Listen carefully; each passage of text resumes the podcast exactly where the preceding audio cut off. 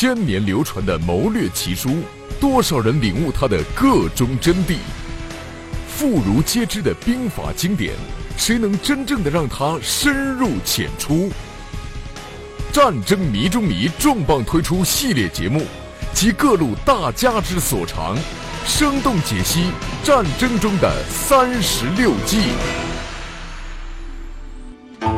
金玉谈公策，借以擒劫贼；鱼蛇海间笑，羊虎逃三阁。树暗走痴故，俯空苦远客。屋梁有美诗，鸡卫连伐国。这是三十六计的记名诗，记下了这首诗，就能记住三十六计。前面我们讲过，《三十六计》在它问世以后，相当长一段时间里边，是以手抄本的形式在民间秘密流传，而且呢，它是有不同的版本。人力军事科学院研究员，中国孙子兵法研究会副会长兼秘书长，从事中国历代军事思想、军事史研究二十余年，在这一系列中。任教授将全面系统的为大家讲解三十六计中的韬略奥妙。邓拓先生在一九六二年写过一篇短文，就叫《三十六计》。在这篇短文中，他说到了两个版本的三十六计，一个是他看到的一个油印本的三十六计，实际上就是我们现在。流行的这个版本，我们可以称之为甲本。还有一个是他没有见到，但是别人向他说起过的一个三十六计，我们可以称之为乙本。他说到呢，这个乙本中呢，有一些记名是我们现在的这个流行本中呢所没有的，比如说增兵减灶。十面埋伏、诱敌深入，还有虚张声势，还有拖刀计、疑兵计，这些我们现在都是看不到的。那么同时呢，在这个流行本中所有的一些记名，在乙本中没有，比如说打草惊蛇、无中生有，还有。我们今天要讲到的这一季，树上开花。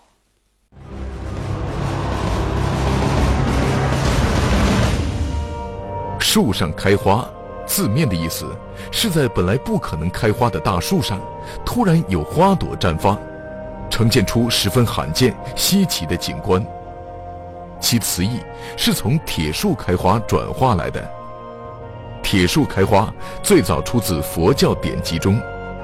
闭言四十四则中说：“垂氏休去歇去，铁树开花。”另外，《续传登录》三十一回记载，霍安尸体禅师在圆寂前的那个晚上，给围在他身边的众僧人写了一个偈子，说道：“铁树开花，雄鸡生卵，七十二年，摇篮绳断。”其含义都是比喻不可能发生的事情。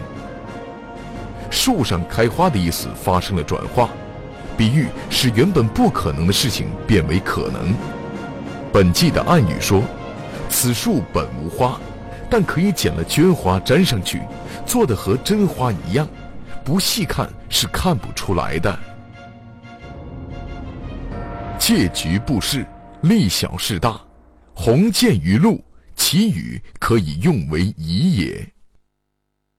这是。树上开花的结语，我们现在来看一下这段结语是一个什么含义。局指的局面、局势；势是指的阵势、声势。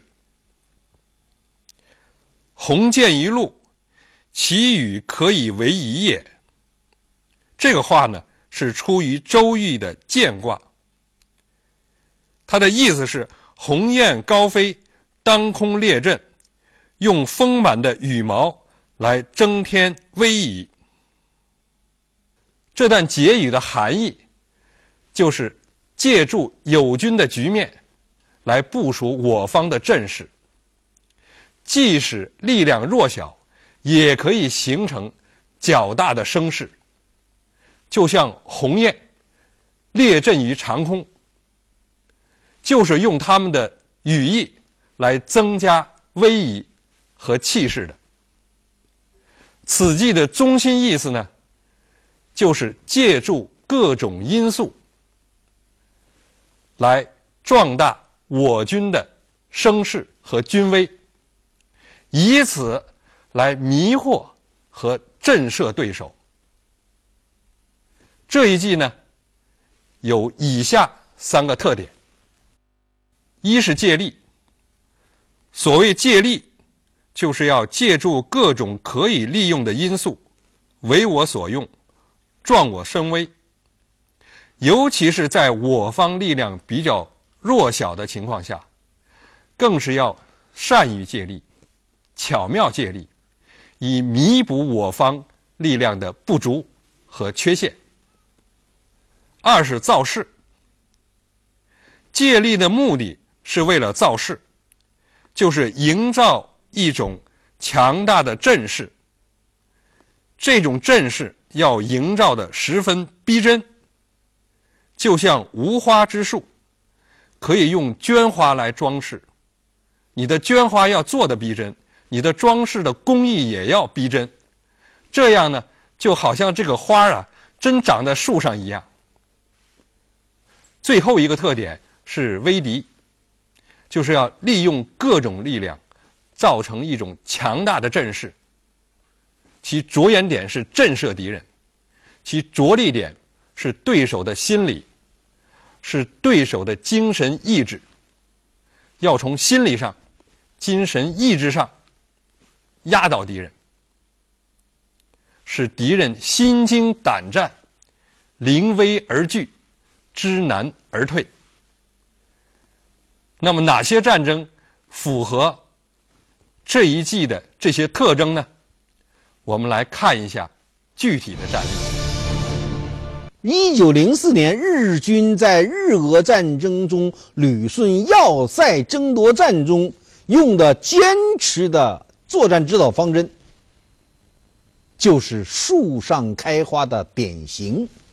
马俊，国防大学教授，中国二战研究会理事，战史专家，著有《世界经典战役》《第二次世界大战风云人物》等著作。今天，马教授将为我们讲述日军在日俄战争时期，旅顺要塞争夺战中采取树上开花的故事。一八九五年甲午海战，中国失败，辽东半岛被日本强行割让。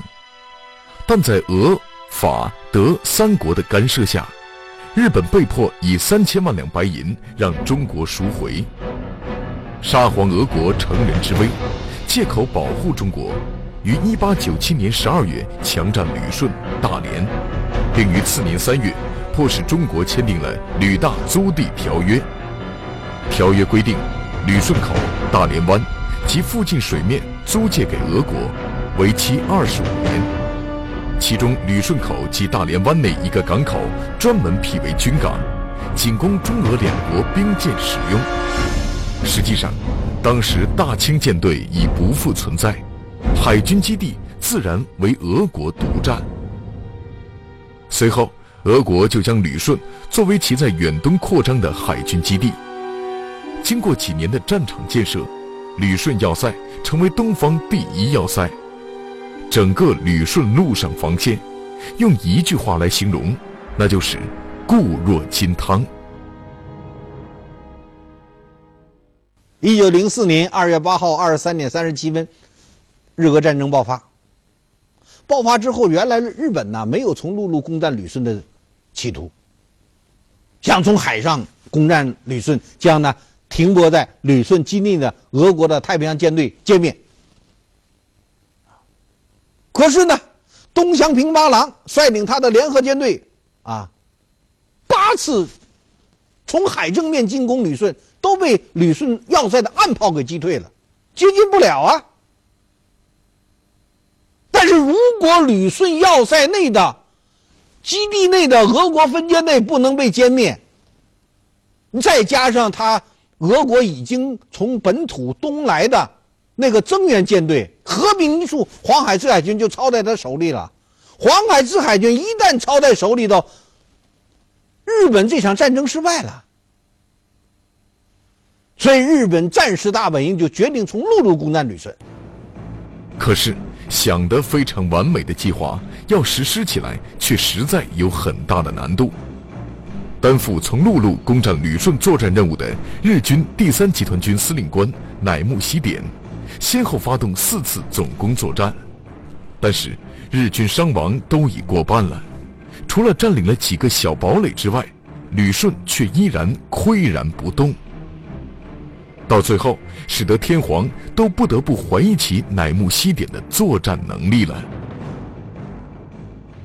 那么这个时候，乃木希典就看到了，在这个时候，最重要是坚持。他仔细勘察了旅顺的地形，就决定攻占旅顺要塞的一个钥匙——耳陵山。攻占耳陵山之后，他设置炮兵观察哨，然后用重炮将旅顺港内的俄国分舰队击毁了。击毁，可是旅顺陆路还在俄国手中啊！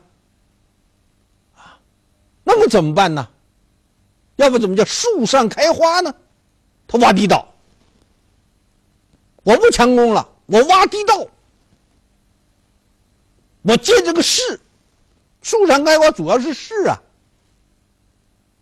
挖地道，挖到俄军要塞的堡垒下面，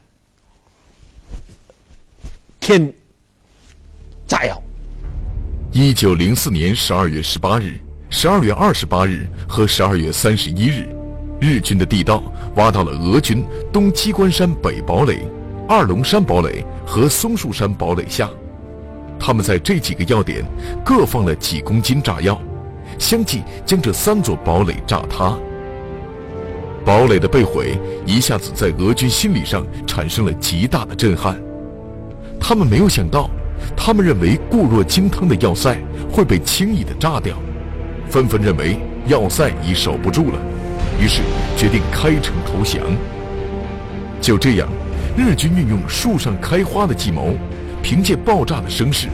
在自己的攻城力量已是强弩之末时，最终取得了作战的胜利。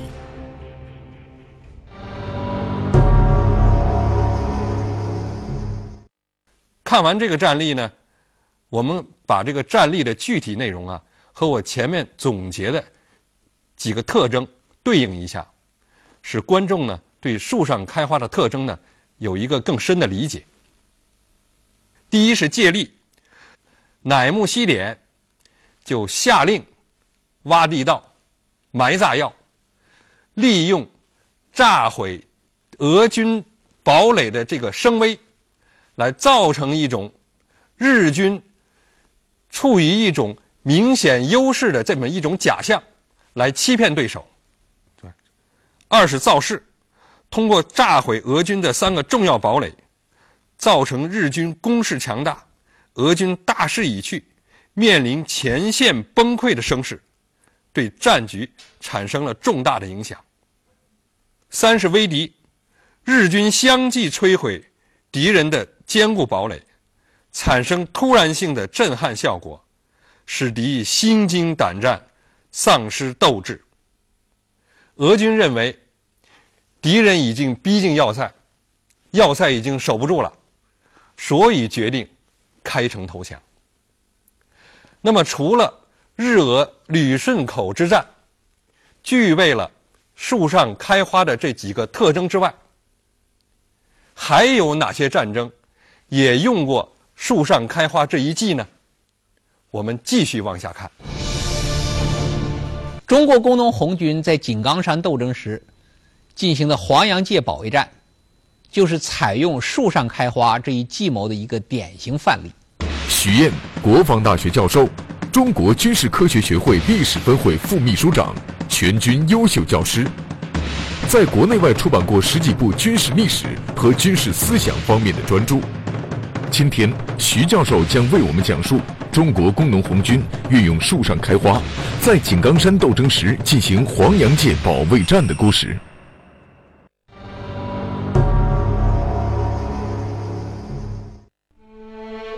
一九二八年四月，毛泽东、朱德率部在井冈山会师，建立了红四军，壮大了当地的根据地。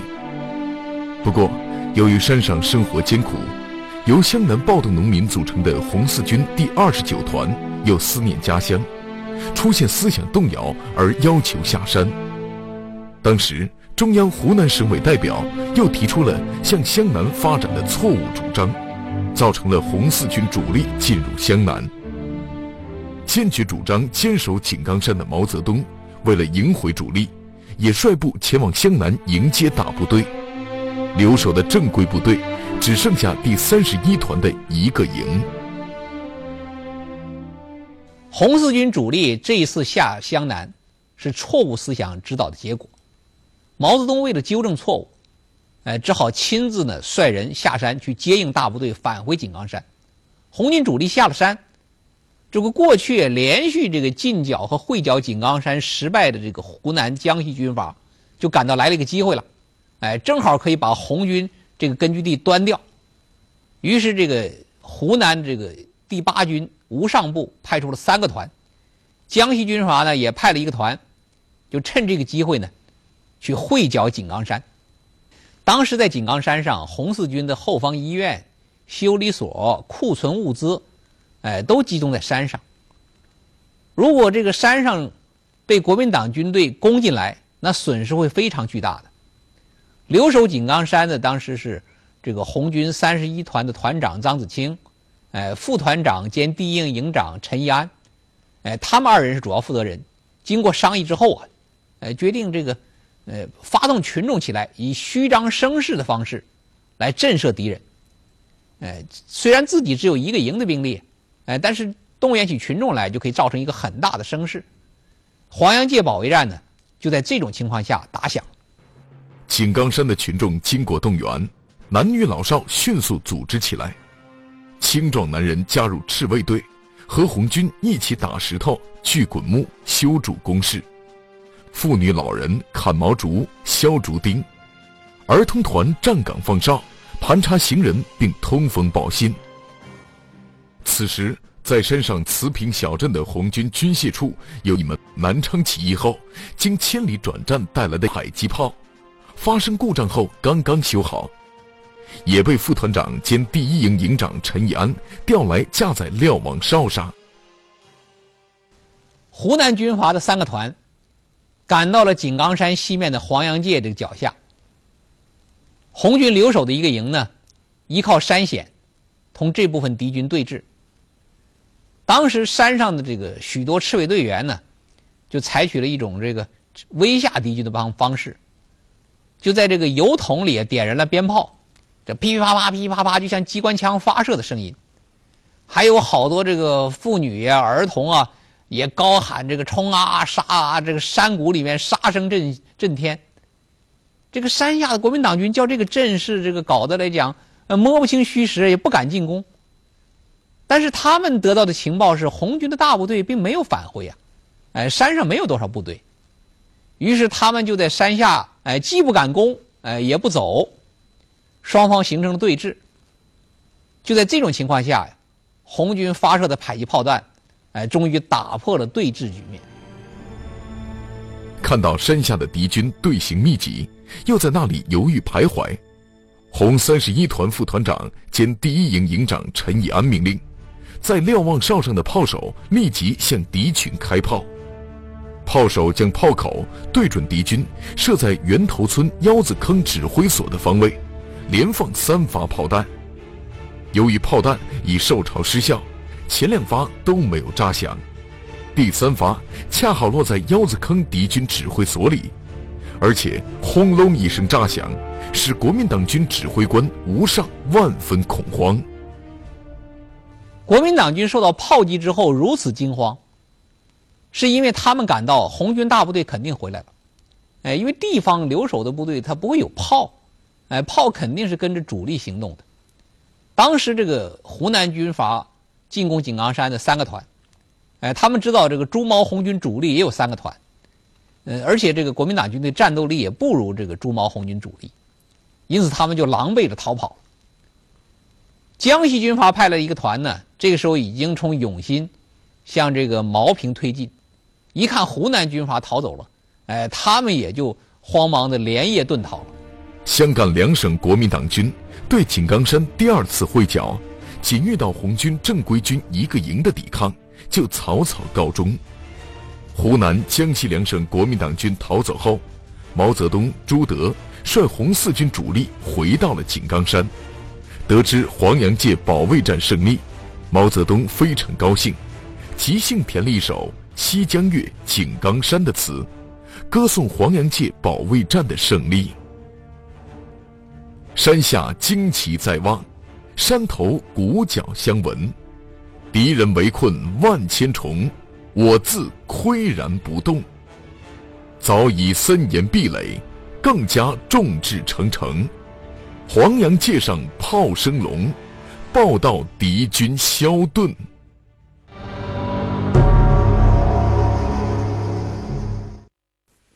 看完上面这个战例，我们把它的内容和我们前面总结出的几个特征对应一下：一是借力，发动群众摇旗呐喊、燃放鞭炮、虚张声势；二是造势，除了上面这些行动以外，还用仅有的迫击炮炮击敌人的指挥所，这些都给敌人造成。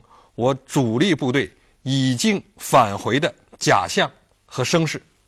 三是威敌，以朱毛所率红四军主力部队的架势，威吓敌人，使敌心虚胆寒，趁夜色逃跑。正是黄洋界上炮声隆，报道敌军消遁。那么看了上面这两个战例以后，我想观众。对树上开花这一季，已经有了一定的了解。当然，有些观众呢可能还有一些疑问，我们在这里设立一个互动区域，专门回答观众的问题。那么现在互动区呢就出现了一个观众的提问。说到树上开花、虚张声势，我就想到，有些动物在遇到危险或劲敌时，就会竖起毛发。张牙舞爪，嘴里还发出恐吓的声音，这应该是动物界的树上开花吧？这位观众说的很对，这是动物正是在本能的运用树上开花之际。动物在遇到紧急情况的时候，它会动用它身上所有的可以吓唬对手的这些东西，比如说毛发呀。比如说声音啊，比如说爪牙呀，这些就是借力。那么动物这个竖起毛发、张牙舞爪、发出吼声，有的还能改变颜色、释放味道，这一切都做得十分的逼真，而且制造出一种恐怖的气氛，这就是造势。这所有的动作啊，都在传达出一个不容置疑的信号，就是我是十分强大的，我可是不好惹的。把我惹毛了，你的下场会很惨。所以你还是乖乖的认输或者逃命去吧。所以动物是很善于运用这个树上开花之计的。那么树上开花还有一种用法。就是借助他人的力量，来壮大我方的声威，来弥补我方的不足。在动物界呢，也有这种现象。比如狐假虎威，就是一个例子。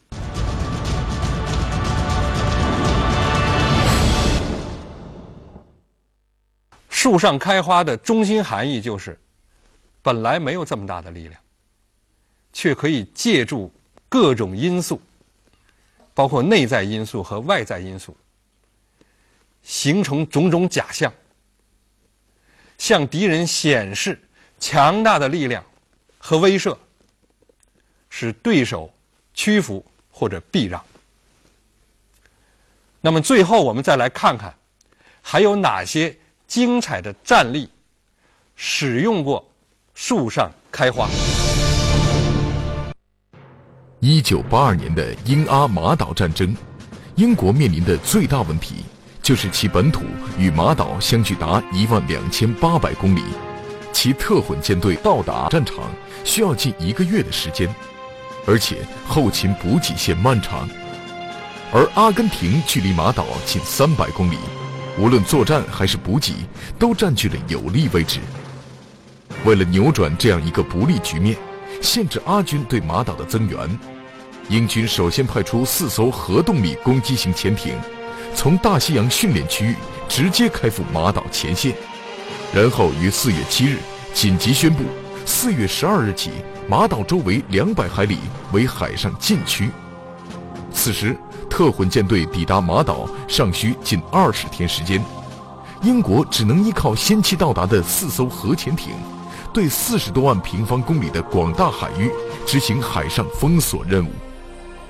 为了以有限兵力实现封锁的目的，英国方面采取了虚张声势、以小事大、树上开花的计策，在各种外交场合和传播媒体上，频频向外透露其核潜艇的行踪和强大的攻击能力。